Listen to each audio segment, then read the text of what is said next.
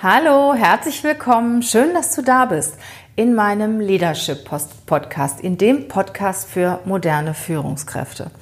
Und heute habe ich ein ganz brisantes Thema ausgewählt und eine ganz inspirierende Persönlichkeit. Fangen wir mal an mit der Persönlichkeit. Zu Gast bei mir ist heute Gudrun Happig. Gudrun ist wirklich, ich sag mal, eine absolute Führungsexpertin. Seit mehr als 21 Jahren coacht sie Geschäftsführer und C-Levels und hat mehr als 1000 Leute auf das nächste Level gebracht. Also Gudrun weiß, wovon sie spricht. Und ich habe ein ganz besonderes Thema ausgewählt. Ein Thema, was immer wieder auf der Agenda steht und worüber, auch, worüber man auch nicht so gerne spricht. Und zwar geht es um die ersten 100 Tage einer Führungskraft in einer neuen Position, im gleichen Unternehmen oder in einem anderen Unternehmen. Und wir beantworten zum Beispiel die Fragen, was solltest du dir für Ziele setzen? Musst du direkt loslegen? Hast du eine Schonfrist? Was erwartet das Unternehmen von dir? Was erwarten deine Mitarbeiter von dir? Wann fängt der neue Job eigentlich an? Direkt oder kannst du dich mal ein bisschen zurücklehnen?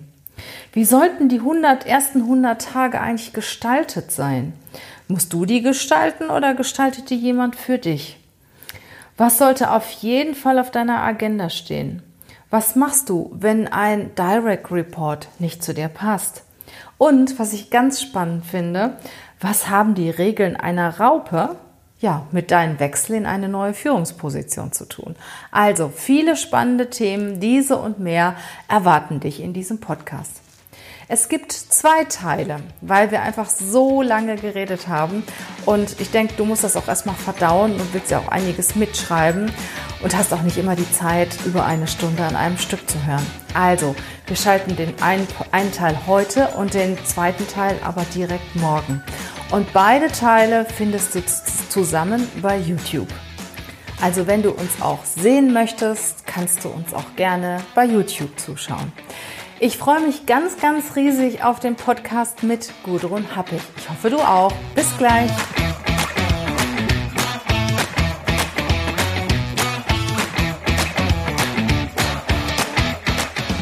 Herzlich willkommen zum Podcast Leadership is a Lifestyle.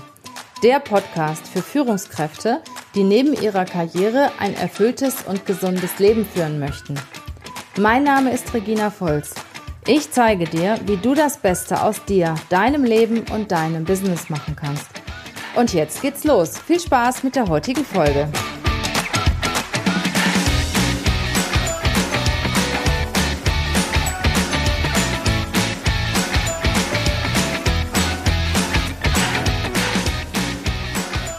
Herzlich willkommen in meinem Podcast Leadership is a Lifestyle. Und heute bin ich mal nicht alleine, sondern ich habe einen ganz spannenden Gast mitgebracht. Gudrun, Gudrun Happig. Gudrun und ich, wir kennen uns schon wie lange? Zehn Jahre. Zehn Jahre, obwohl wir haben uns nicht so oft gesehen in den zehn Jahren. Ich habe Gudrun jetzt wieder entdeckt als Führungskräfte-Expertin. Und wenn einer wirklich da so richtig tief drin ist und das jahrelang macht, und ich habe ja vor ein paar Tagen auch einen Podcast gemacht, was ist der Unterschied zwischen einem Coach, einem Berater und einem Mentor? Und wenn einer mal einen richtig waschechten Coach haben will, dann ist er bei Gudrun echt gut aufgehoben. Ne? Wir haben uns gerade schon unterhalten und wir kamen aus dem Quatschen überhaupt nicht mehr raus, weil ich das so aufsauge, was sie erzählt. Also sie ist uh. wirklich für mich, ich bin ja auch schon lange im Business, also wirklich eine der ganz, ganz wenigen, die so richtig Ahnung haben und die wissen, wovon sie sprechen. Ja, Gudrun, jetzt habe ich meine Sicht erzählt. Erzähl doch mal selber so ein bisschen unseren Zuhörern oder Zuschauern, weil dieser Podcast wird auch auf YouTube ausgestrahlt. Also wenn ihr uns sehen möchtet, schaltet den YouTube-Kanal ein. Liebe Gudrun, erzähl doch mal ein bisschen was so von deinem Werdegang. Wie bist du zum Coach gerade für die oberste Top-Führungsebene geworden? Mmh. Also ich bin nicht als Coach auf die Welt gekommen. Ich glaube, Echt das, nicht? Ist so, das ist so ganz wichtig. Ich, ich mache das, was ich jetzt mache, äh, mache ich jetzt seit 22 Jahren. Aber meine Anfänge waren ähm, ganz, ganz anders. Ähm, ich bin äh, von, vom Studium her bin ich Diplombiologin. Warum? Weil ich unbedingt wissen wollte, wie das Leben funktioniert. Wie geht es? Wie, wie, wie reguliert sich das? Wie steuert es? Und ähm, Als ich mit dem Studium fertig war und meinen ersten Job gesucht hatte, sagte mein zukünftiger Arbeitgeber, super, dich hätten wir gerne und zwar als Führungskraft. Wow. Und ich fand das gar nicht so schön. Also ich habe meinen, Arbeit, meinen potenziellen Arbeitgeber versucht zu überreden und habe versucht, ihm deutlich zu machen, dass ich von meinem fachlichen, sprich von Biologie, ein bisschen Ahnung habe, aber von Führung habe ich wirklich gar keinen Plan. Aber der hat das in dir gesehen. Der wollte mich haben und sagte dann, das bringen wir dir bei. Und ich hatte unheimlich viel Manschetten. Also wir haben ja vorhin schon gesprochen mit hohen Ansprüchen, hohe Ansprüche an mich und auch einen guten Job machen. Und ich bin dann, glaube ich, zwei Monate nach meinem ersten Start dort, habe ich angefangen, Seminare zu besuchen zum Thema Führung, Führen, Entwickeln, wie andere Leute ins Kino gingen. Und einfach, weil ich das von der Pike auf lernen wollte. Und ich glaube, ich habe so ziemlich alles durchgemacht, was eine normale Führungskraft auch durchmacht. Total tolles Seminar. Ich war begeistert. Aber wie setzt man das um? Oder ich kam dann montags in die Firma und meine Mitarbeiter verdrehten schon die Augen und oh, was hat sie heute wieder Was Neues? probiert sie heute wieder mit uns was aus? Was probiert sie heute wieder aus? Also ich glaube, all diese Themen, die eben so eine normale Führungskraft hat, die hatte ich eben auch. Und, ähm, und ich habe ganz so viel ausprobiert und kam irgendwann an den Punkt, dass ich das alles ein bisschen uneffektiv fand. Und ich habe ein echtes Vorbild gesucht. Und, und ich hatte dann die, ich wollte nicht noch mehr Theorie, weil ich so merkte, Management-Theorie gibt es ja so wahnsinnig viel und es gibt selbsternannte und auch wirklich gute Leute. Aber ich brauchte ein Vorbild und zwar ein glaubwürdiges Vorbild, von dem ich, die das irgendwie alle meine Themen schon kannten und irgendwie über einen längeren Zeitraum positiv erfolgreich gemeistert hatten. Und da habe ich mich wieder an, äh, an meine Studienzeiten erinnert und habe gesagt, tjo, das erfolgreichste Unternehmen der Welt ist die Natur. Die mhm. hat in Milliarden von Jahren stimmt, ja, nicht pleite ne? gemacht und, und hat eigentlich auch permanent diese Situationen. Also da kommt eine Situation, mit der hast du nicht gerechnet, du musst lernen, damit umzugehen. Du musst Cooler eine Lösung Vergleich, finden. Ja. Ähm, und ich selber habe Diplomarbeit geschrieben über Wurzelraumanlagen. Das hört sich jetzt ein bisschen komisch an. Also letztendlich ist es ein System, was von Ingenieuren gebaut wurde und da kommt dreckiges Wasser rein und hinten kommt sauberes Wasser raus. Und ich hatte damals die, die Ingenieure gefragt, sag mal, wie funktioniert das? Klassische Ingenieursantwort. Wieso? Vorne dreckig, hinten sauber, funktioniert, was willst du wissen? Und da habe ich gedacht, da ist so mein Forschergeist und, und da wollte ich wissen, wie funktioniert das? Und das, ich komme gleich wieder zum Thema Führung, weil ich festgestellt habe, das ist ein komplexes System. So eine Wurzelraumanlage besteht aus Pflanzen, aus Boden, aus Wasser, aus 20.000 Arten von Mikroorganismen. Und wenn vorne ein aus unserer Sicht giftiges Abwasser reinkommt, aber für die, äh, für die Natur äh, tolle Nahrungsquelle, habe ich festgestellt, es dauert maximal fünf Tage, bis sich das ganze System darauf angepasst okay. hat und anfängt, das abzubauen.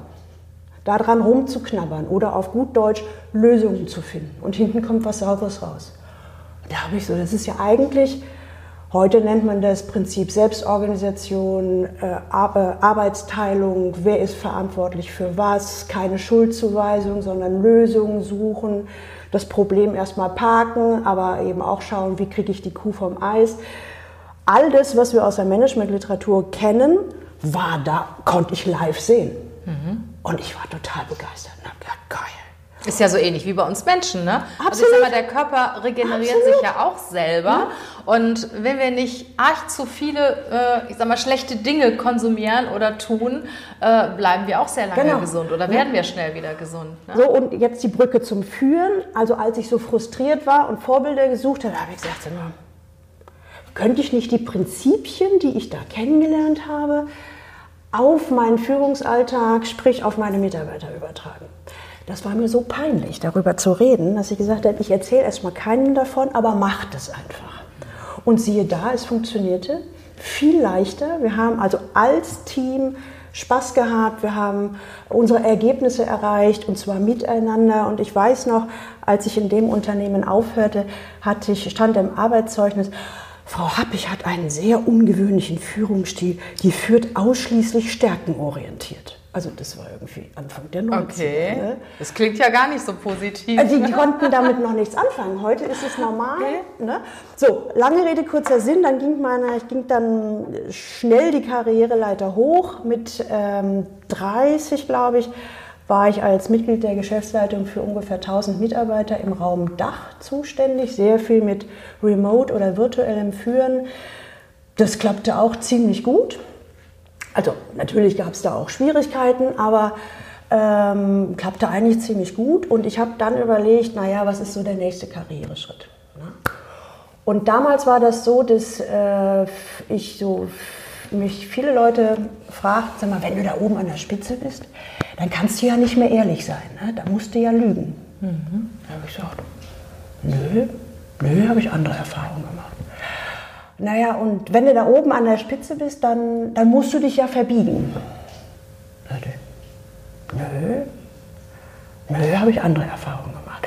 Also so kriegte ich so verschiedene mhm. Vorurteile und ich machte immer wieder die Erfahrung, dass ich das nicht, dass ich einen anderen Weg gefunden hatte, damit umzugehen. Und damals habe ich gesagt, dann wäre doch, habe ich unheimlich Lust entwickelt zu sagen, Leute, die für die Leistung positiv besetzt ist, es ist ja bei dir auch, du willst ja auch mhm. was bewegen ne? und die gemeinsam mit Mitarbeitern ein Unternehmen nach vorne bringen wollen, ohne sich zu verbiegen und äh, ohne ein anderer werden zu müssen ähm, und überhaupt nicht wissen, wie das geht, die begleite ich sehr gerne. Ne? So ist die Idee geboren und von Anfang an habe ich gesagt, ich mache das, so dass es wirklich wirkt und zwar prozessorientiert, individuell und das nennt man dann Coaching. Mhm.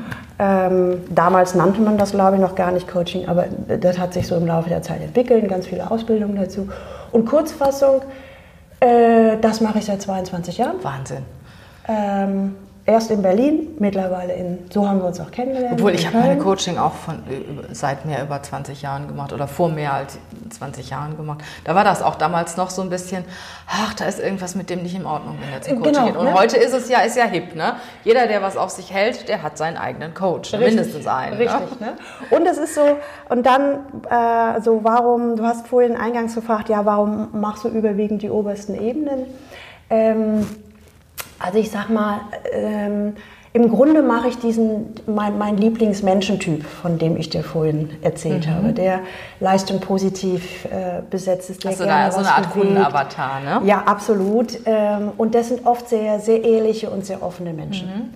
Und äh, und da ist mir, und die unterstütze ich sehr gern, und mir ist in der Vergangenheit häufiger aufgefallen, mit dem Moment, wo die an die Spitze kommen, wird es für die schwierig weil die an der Spitze, da kommen wir bestimmt auch gleich drauf, geht es dann los, da ist schon eine andere Welt, das sagt denn noch keiner.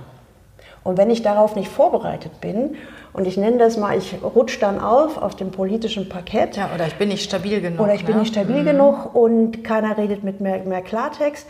Dann, äh, oder da tummeln sich ja auch ganz viel. Du bist ja auch Politiker, ganz alleine da oben, ne? Ja, du bist ja ganz alleine. Austauschen also, und nichts. So, und dann da habe ich gesagt, hey, die, die mein, meine Herzchens ne, sozusagen, die was bewegen wollen und die ehrlich mit Engagement durchs Leben gehen, die möchte ich richtig unterstützen, dass die sich besonders an der Spitze, wenn die was bewegen wollen, dass sie stabil sind, dass die was bewegen können und dass wir vielleicht insgesamt die Welt ein bisschen besser machen. So, jetzt ist Perfekt. jetzt mein Traum. wir, haben ja, wir haben ja vorhin überlegt, ähm, was sind die Themen, worüber wir sprechen können. Ja. Und äh, ich kann dich ja, Gudrun, wegen allen Führungsthemen ansprechen. Ich weiß, du gibst überall gigantische Antworten, wo selbst ich, wo ich auch wirklich schon lange im Geschäft bin, sage, wow, also richtig cool. Ähm, ich habe ein Thema, das immer wieder aufkommt bei uns, weil wir vermitteln ja auch sehr viele Führungskräfte in Unternehmen. Und wie sollte sich eine Führungskraft, sagen wir mal so diese berühmten 100 Tage, in den ersten 100 Tagen verhalten? Wie sollte die Führungskraft, sagen wir mal, auftreten? Zu forsch oder eher zurückhaltend? Was sollte in den ersten 100 Tagen rauskommen? Also diese Themen würde ich ganz gerne mal mit dir diskutieren. Mhm. Äh, und ja, ich finde das auch ganz cool, wenn äh, wir diese Themen auch mal, sagen wir mal, richtig offen ansprechen, ne? ohne ein Blatt vor Mund zu nehmen und auch mal beide Seiten beleuchten, die Erwartenshaltung vom Unternehmen, von den Mitarbeitern. Das ist ja, wenn eine Führungskraft ins Unternehmen kommt, alle Augen sind auf die Person gerichtet und auch alle Hoffnungen. Ne? Ist ja auch sehr, ja, sehr häufig. und alle Ängste. Genau, und das Gleiche hat ja auch die Führungskraft. Ich meine, wir sind ja alle Menschen, oder? Also ja. äh, kann mir keiner erzählen, dass jemand, äh, egal in welcher Position er in ein Unternehmen kommt, dass er da total cool hingeht, als würde er zum Einkaufen gehen. Also mit Sicherheit nicht. Und ich weiß das selbst von mir. Also wenn ich früher den Unternehmer gewechselt habe, hatte ich auch in den ersten Tagen ein komisches Gefühl. Und da sind, waren aber nicht so viele Augen auf mich gerichtet. Mhm. Ne? Und das ist jetzt mal ein Thema, ich sag mal, ähm, stell, stell dir vor, du bist Führungskraft, ich sage mal mittelständischem Unternehmen, 500 bis 1000 Leute, ähm, irgendwo in der Geschäftsführung oder Bereichsleitung ist ja auch schon ziemlich hoch, hast so, was weiß ich, 50 bis 100 Leute unter dir. Was mache ich in den ersten Tagen? Wie gehe ich überhaupt, wie gehe ich überhaupt da rein? Mhm. Äh, und, und wie organisiere ich meine ersten 100 Tage und was stecke ich mir für Ziele? Ähm, also ich glaube, jetzt können wir wieder zehn Jahre reden. Ja. ich fange mal vorne an. Ähm, ich versuche das dann immer mal wieder ein bisschen. genau, genau. Okay, das heißt, wir nehmen jetzt mal die Situation, wenn ich dich richtig verstanden habe, dass der von außen kommt. Genau, also wir vermitteln jetzt, sagen wir mal, genau. okay. ich sag mal also irgendwas, ein, dir, ein äh, haben wir jetzt ganz aktuell auch im Portfolio, einen Direktor Marketing von Firma A nach Firma B. Okay. Und der ähm, kommt jetzt zu Firma B. Genau.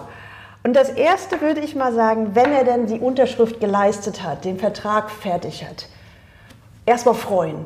Mhm. Freuen, freuen, freuen, weil das hat schon mal geklappt und ich hoffe, das ist genau die Stelle oder der Job, den er sich vorgestellt Dass hat. Dass das dann auch zusammenpasst. Ja, ne? also freuen und genießen, weil äh, vielleicht, also vielleicht braucht er später Momente, wo er sich genau daran erinnert. Mhm. Wenn das aber gelaufen ist und ich gehe mal davon aus, das ist ja mehrere Monate vorstellen beginnen. Wie ist das bei Genau, das ist mindestens drei Monate, manchmal sogar sechs. Äh, genau. Also drei Monate ist so der Klassiker. Ja. Ne? Und dann ist es bei vielen auch so, gerade die, die etwas länger gesucht haben, dann geht erstmal so, fällt so eine Last ab. Ne? Weil ich immer die Erfahrung mache, solange jemand im Suchprozess ist, ist immer so ein Stück weit eine Anspannung, klappt das oder klappt es nicht, dann fällt so eine Last ab und ich sage mal, wenn du in Urlaub fahren willst, dann jetzt. Bei uns ist es ein bisschen anders. Okay. Also die äh, Leute, die wir vermitteln, die suchen in der Regel nicht, die werden gefunden und zwar von uns. Wir sind ja Headhunter ja. Ne? und wir kriegen einen Auftrag von einem Unternehmen, wie auch in dem Fall. Wir brauchen dringend einen neuen Marketingdirektor, der andere ist ausgeschieden oder auch Ruhestand und so weiter und ähm, das fällt den Firmen ja auch was immer vier Wochen vorher ein, so in der Regel. So und such uns ein und wir gehen dann auf die Leute los, die sich auf dem Markt nicht präsentieren Okay, die eigentlich, ich sag mal, 80 Prozent der Leute, die wir ansprechen, sagen, ja, eigentlich bin ich ganz zufrieden mit meinem Job und dann wechseln sie nachher doch. Ne? Und das genau. sind die Leute, äh, die halt im Prinzip vorher nicht gesucht haben, sondern sich vielleicht noch überlegt haben, Mensch, mache ich das Richtige überhaupt? Ne? Richtig. Ähm, ne? Also lange Rede, kurzer Sinn, also entweder fahren Sie noch in mhm. Urlaub oder nicht, aber es kommt auf jeden Fall aus meiner Sicht viel, es gibt so die Theorie, dass der neue Job fängt erst mit dem ersten Tag an. Ja. Nein, überhaupt nicht. Fängt viel früher ja, an. absolut. Eigentlich mit, spätestens mit dem Moment, wo die Tinte trocken ist. Ähm, und dann kommen auch so Fragen, wie du gesagt hast, ist das eigentlich so das Richtige? Was mache ich denn jetzt eigentlich? Habe ich die richtigen Fragen gestellt? Was, was passiert, wenn, äh, wenn sich das als Flop erweist und so weiter? Und dann ist es ganz häufig, dass die Leute so denken, ah, das muss ich äh, verdrängen oder sie fangen an, mit dem Umfeld zu reden, dann kommen da so nette Bemerkungen, ich weiß gar nicht, was du hast, freu dich doch. Also das heißt, da ist dann so mhm. der Moment, äh, ich habe ein komisches Gefühl, wie gehe ich damit um? Meine erste Empfindung, das ist zu. Ja? Sprich drüber mit Leuten, mit denen du drüber reden kannst, aber bitte nicht mit Leuten, mit denen du nicht drüber reden kannst. Aber diese Gefühle sind total normal. Mhm. Und wenn ich die nicht zulasse, poppen sie spätestens irgendwann wieder hoch. Und dann geht die offizielle Vorbereitung los. Das heißt, wenn ich das vorher noch nicht geklärt habe, spätestens jetzt empfehle ich äh, meinen zukünftigen Chef, manche kennen den ja noch gar nicht, aber ich empfehle immer, bitte lernen den zukünftigen Chef kennen und bitte zwei wichtige Fragen stellen. Was erwartest du von mir? Mhm. Das hätte ich eigentlich schon vorher machen müssen, oder? Ja, eigentlich ja. Eigentlich ja, aber ich mache die Erfahrung, dass äh, viele, viele Leute so sehr damit beschäftigt sind, dann doch diesen neuen Job zu zu kriegen, also mhm. oh, ich tue alles, um die Dings zu kriegen, dass so manche wichtigen Fragen nicht gestellt werden. Und wo ich halt sage, uh, nicht so gut, aber dann holen wir es lieber nach, bevor der erste Tag ist. Also was erwartest du von mir? Ne? Zum Beispiel. Also das heißt, ich gehe auch mal mit dem Essen oder so. Ja, ne? Also das finde genau. ich zum Beispiel ziemlich cool, ne? wenn ich den mal anrufen würde und würde sagen, komm, lass uns doch mal jetzt mal das Inoffizielle äh, beginnen und äh, mal beim, beim Abendessen darüber sprechen, was du eigentlich von mir erwartest. Ne? Richtig, ne? Das finde ich, find ich, auch, ähm, ist auch eine ganz andere Atmosphäre dann. Ne? Ja. Und auch eine ähm, Frage, weshalb hast du dich eigentlich für mich entschieden? Also man das ist auch eine coole ja Frage. Ne? Ja, ja. Da denken, sagen manche Klienten, aber das kann ich doch nicht fragen. Ich sagte, ja, aber, aber warum denn nicht? Dadurch war, der Vorteil ist, wenn ich diese beiden Fragen frage, kriege ich ein bisschen mehr mit, was geht mhm. in dem mhm. Kopf des anderen eigentlich hervor, äh, was geht in dem vor. Ne? Und äh, das, welches Bild habe ich dem vermittelt, andersrum, oder welches Bild hat der von mir und habe ich das überhaupt von mir? Mhm. Wenn der mich zum Beispiel einstellt, weil er glaubt, dass ich gut sanieren kann, mhm. ich will das gar nicht. Ich will es gar nicht sanieren. Dann ist es hilfreich, das vorher zu wissen. Mhm. Und wenn ich dann erkenne, es passt vielleicht doch nicht, dann ist noch nicht so ein großer Schaden. Und manchmal sind ja auch Zweifel. Ne? Sagen wir mal, oft sind ja auch mehrere Leute am Tisch. Äh, ich kenne das auch, dass dann, sagen wir mal, wenn zum Beispiel ein familiengeführtes Unternehmen da ist, vielleicht noch was vom Beirat oder Familien, ähm, im Familienbesitz ist, dass ja. Leute aus dem Beirat vielleicht noch dabei sitzen, die eigentlich operativ gar nicht tätig sind. Die wollen dann auch wissen, wer kommt jetzt in die Führung, wer übernimmt das Unternehmen. Und äh, da, die sind sich ja auch nicht alle einig. Ne? Also ich habe auch oft mal die Situation, dass dann drei, vier Leute diese Person kennengelernt haben und drei sind begeistert und der vierte hat Zweifel.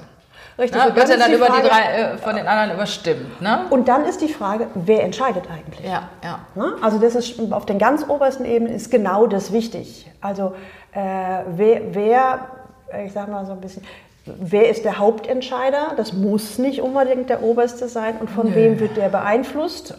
Ne, wer ist so der Flüsterer? Wie treffen hier Entscheidungen? Also du merkst schon, die das sind, so ganz so schräge Fragen. Inoffiziellen äh, Hierarchien verteilt, wo ich jetzt erzählte, äh, Familie ist oft auch nur Geldgeber. Ne?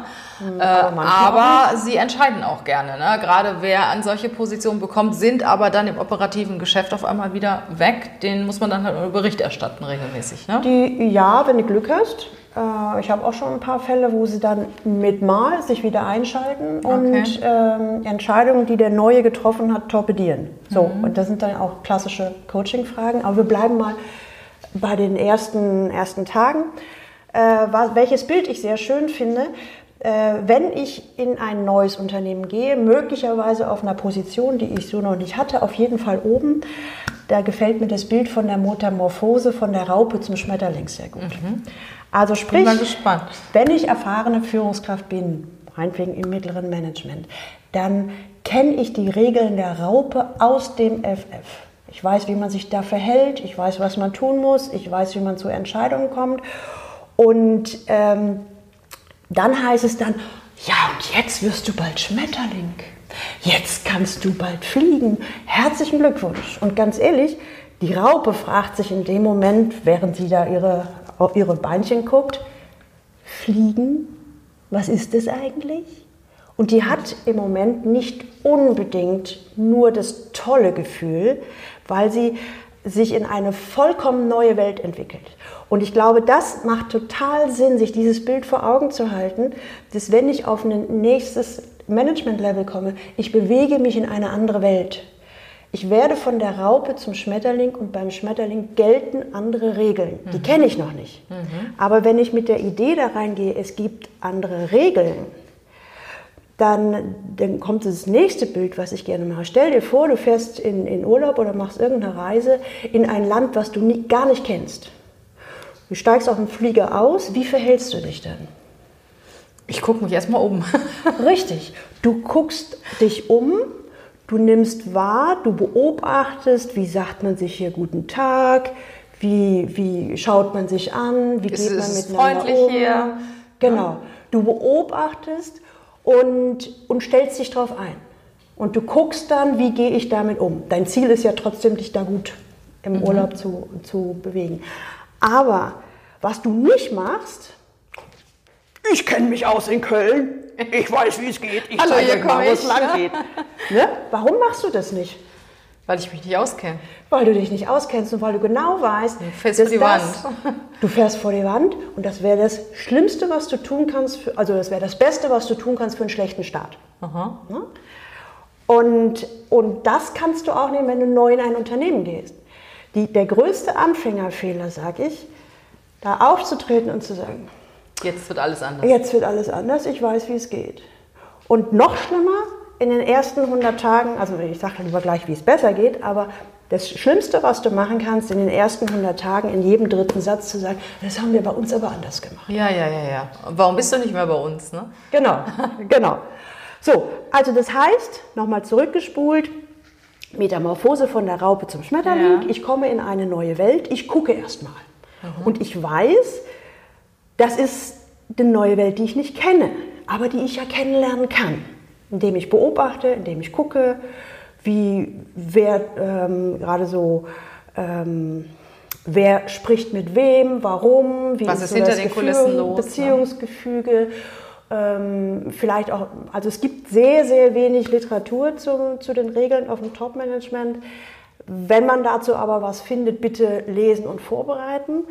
Und ähm, jetzt springe ich ein bisschen, also wir kommen mal so nah an den ersten Tag. Mhm. Ne?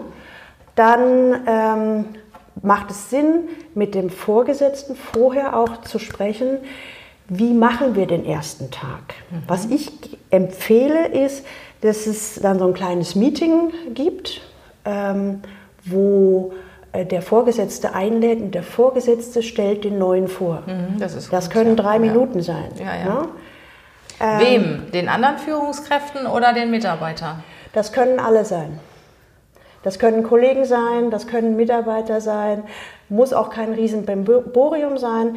Es geht eher um die Geste mhm. und die Geste ist möglichst früh, also möglichst am ersten Tag, der Vorgesetzte stellt den neuen vor. Mhm. Das ist ähm, also vom, wie heißt das so schön, vom Powerplay ist das extrem wichtig, weil dann alle schon mal wissen, okay, der hat also, oder das, der steht dahinter. Der auch, steht ne? dahinter. Ne? Ob es dann so ist, wird man sehen. Ja, ja, aber das, aber ist, das ist ein gutes Zeichen, ne? ne? wenn, ich, wenn ich doch jemanden vorstelle, dann stelle ich den ja normalerweise auch, auch sehr positiv vor. Ne? Den habe ich auch ausgewählt. Ne? Und außerdem macht es ein bisschen sicherer. Also mhm. man kommt da ja hin und kennt ja wirklich gar keinen. Mhm. Also meistens nicht. Und dann stellt er einen den vor. So, dann werde ich oft gefragt, ja, und was sage ich dann? Ich weiß doch noch nichts. Ich sage, darum geht es ja auch gar nicht. Geht's das um dich. Genau die wollen, ja, die wollen ja was ne? wissen, was, wo, ja. wo, du herkommst, was du für ein Typ bist. Ne? Viele haben ja vorher auch schon gegoogelt und äh, selbst irgendwie ihr Bild gemacht. Und dann geht es auch darum, ein gewisses Bild zu vermitteln. Richtig. Und zwar auch ein menschliches, persönliches Bild, mhm. würde, würde ich empfehlen. Also das heißt, persönlich, aber nicht privat. Das, mhm. das unter, trenne ich gerne. Also ich habe ein Beispiel. Ich hatte eine Klientin, die ist dann als Geschäftsführerin in ein neues Krankenhaus äh, gegangen, Anfang 50 und war äh, Single ohne Kinder und hat selber sich dafür geschämt. Mhm und hat dann gesagt, darf ich doch sagen. Ich sagte, wenn es Ihnen selber nicht gut geht dann dabei, dann lassen Sie es weg. Aber Sie können alles sagen, womit man sich gut fühlt. Ich würde nur nicht wahnsinnig prahlen, ich bin die Beste und die Tollste und sonst irgendwas. Trotzdem finde ich es auch ganz gut, wenn man etwas über sich, du sagtest gerade äh, persönlich, aber nicht privat, wenn ich aber zum Beispiel sage, ich bin so und so viele Jahre alt, ich bin verheiratet, ich habe zwei Kinder. Ja. Ich finde, sowas wollen die Leute ja auch wissen, das oder? Das würde ich zu persönlich gehören. Mhm. Also privat wäre zum Beispiel, ich habe eine ganz schwierige Kindheit gehabt. Ach so, ja, ja, okay. Was, ne? Also wo ich einfach so denke, das muss irgendwie nicht passen. Ne? Ähm, und so einen ganz, ganz kleinen Ausblick geben. Und was also, zum, also der Klassiker, sollte aber auch stimmen, dass derjenige sich freut, jetzt hier zu sein, dass er sich auch freut auf die, auf die Mannschaft und auf die Mitarbeiter und dass einfach in den nächsten zwei Wochen er versucht, mit jedem Einzelnen ein persönliches Gespräch zu geben, äh, zu haben, damit man sich kennenlernt, ein bisschen mehr austauscht. Mhm. Mehr braucht es gar nicht. Mhm. Ja, und dann macht man vielleicht noch eine, keine Ahnung, ob es einen kleinen Empfang gibt oder was, dass man die Leute vielleicht ein bisschen einlädt. Das muss nichts Großes sein geht um die Geste und es geht darum ganz am Anfang. Und, ähm, und dann ist tatsächlich, was ich dann, ähm, das, das nächste, was ich sage, du hast zwar gesagt, hey, das ist das Thema die ersten 100 Tage und viele haben im Kopf, in den ersten 100 Tagen muss ich was ganz Schönes bewegt haben, ähm, weil dann habe ich es geschafft oder nicht geschafft. Auf den obersten Ebenen sehe ich das nicht so. Also ich würde sagen, ähm, das, die Ausnahme ist das erste Jahr. Mhm.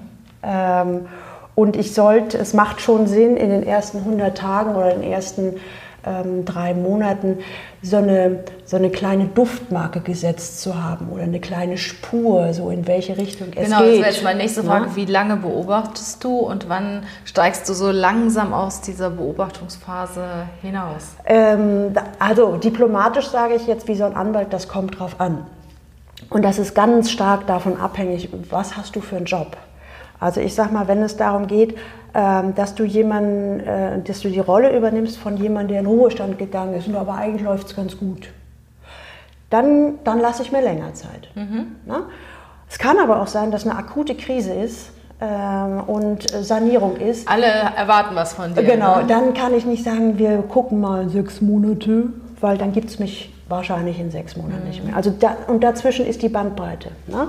Grundsätzlich sage ich aber, also äh, die, ähm, für die ersten 100 Tage mindestens, also nicht die ersten 100 Tage, für die ersten zwei Wochen habe ich ein ziemlich volles Programm mit allen, wenn es geht, mit allen Mitarbeitern One-to-One. -one. Da kann man, können wir auch gleich über eine Agenda von so einem Gespräch reden und die wichtigen Schlüsselpersonen mhm. im Unternehmen. Mhm. So, das ist jetzt mal so eine Überschrift, da fängt es ja schon an. Wer ist denn das? Genau. Ja? Ähm, ähm, da kann man auch gut mit dem Chef reden möglicherweise vorher auch mal das Organigramm geben lassen. Ja, oder der hat ja auch schon manchmal vorher, die Sekretärin des Chefs hat schon manchmal vorher die Termine organisiert, Richtig. wenn man in das Unternehmen ja. kommt, damit man direkt in, den ersten, in der ersten Woche die wichtigsten Leute kennengelernt hat. Weil irgendwas muss man ja auch tun. Ne? also wenn das vom Unternehmen ja. kommt, super. Das ist super, ne? Na? Kann man ja auch in so einem Vorgespräch drum bitten, ne? Man kann dann zum Beispiel, Herr Exwisser, wenn es der Chef ist, was würden Sie sagen, welche Menschen sollte ich ganz schnell kennenlernen? Mhm. Das Wichtige für mich, wenn ich neu einsteige, klar, ich lerne meine Mitarbeiter kennen, aber auf den Ebenen geht ja das äh, Networking los, und die Politik, ne? und die Politik. Ich muss diese Leute kennenlernen. Und mit denen, mit denen gehe ich tatsächlich äh, Mittagsessen, Abendsessen, zu denen stiefel ich nicht ins Büro und sage übrigens, ich setze mich mal hier eine halbe Stunde hin. Ne? Da geht es um was anderes. Und das ist schon ein ziemlich volles Programm, was ich da in der ersten Zeit habe und mir das irgendwie auch noch alles merken. Ähm, aber es ist wichtig. Und äh, ich sollte diese Gesprächsphase zwei Wochen drei Wochen sollte ich das tatsächlich erledigt haben. Und jetzt die Agenda, die One-to-Ones mit den, mit den Mitarbeitern. Das ist gar nicht so wahnsinnig kompliziert. Das eine gute Voraussetzung ist, wenn ich mich wirklich für die interessiere. Mhm. Und dann kann ich die fragen, was machen Sie eigentlich? Ne? Womit beschäftigen Sie sich genau? Ich möchte es gern verstehen. Ne? Was finden Sie daran gut? Mhm. Wenn Sie eine Chance hätten, etwas zu verändern, was Coole würden Sie Frage. denn ändern? Genau. Na, schön mitschreiben. Also die, äh, die eine Klientin, von der ich vorhin erzählte, die hat sich tatsächlich diese, diese vier, fünf Stichpunktfragen ähm, vorher aufgeschrieben, ja. hatte diese Leute auch ähm, äh, in LinkedIn oder Xing ähm, äh, recherchiert. Äh, recherchiert. Und dann hatte sie zu jedem noch ein, zwei persönliche Fragen, die sie stellen Toll. Konnte. Und sie sagte, das hat einen irre Eindruck gemacht. Toll. Ne? Toll. Und dann hat sie es auch aufgeschrieben. Ja. Also sie hat, ähm, hat vorher gefragt, ja, ist das nicht ein bisschen kindisch, wenn ich das aufschreibe? Sagte ich, nein. Sie nehmen doch Ihre Sache ernst. Im Gegenteil sogar, ne? Das Gegenüber hat ja so das Gefühl, der interessiert sich wirklich ja, für mich. Genau. Der schreibt sich das da sogar mit. Ja. Also finde ich total cool. Ja. Und ja. dann ist es ganz wichtig, weil da werden dann natürlich auch viele Wünsche abgeladen. Ne? So was die Leute von den, in den letzten drei Jahren schon verändert haben wollten, das wird jetzt an den neuen abgeladen, so nach dem Motto, Und dann merkst du ja auch, ob sich einiges wiederholt, ne? Oder ob das nur eine individuelle Geschichte ist. Und oft merkst du ja auch schon, so wer miteinander kann und wer nicht. Ne? So die, die unterschwelligen Bemerkungen, ja, passen Sie auch vor dem oder was ich Ihnen noch sagen wollte, ne? passen Sie bloß auf. Ne? Und also das Wichtige dabei ist, auch dann nochmal wieder zu sagen, wie geht es weiter? Also deutlich machen, Mensch, danke für die Offenheit und danke, dass Sie auch die Wünsche getragen haben.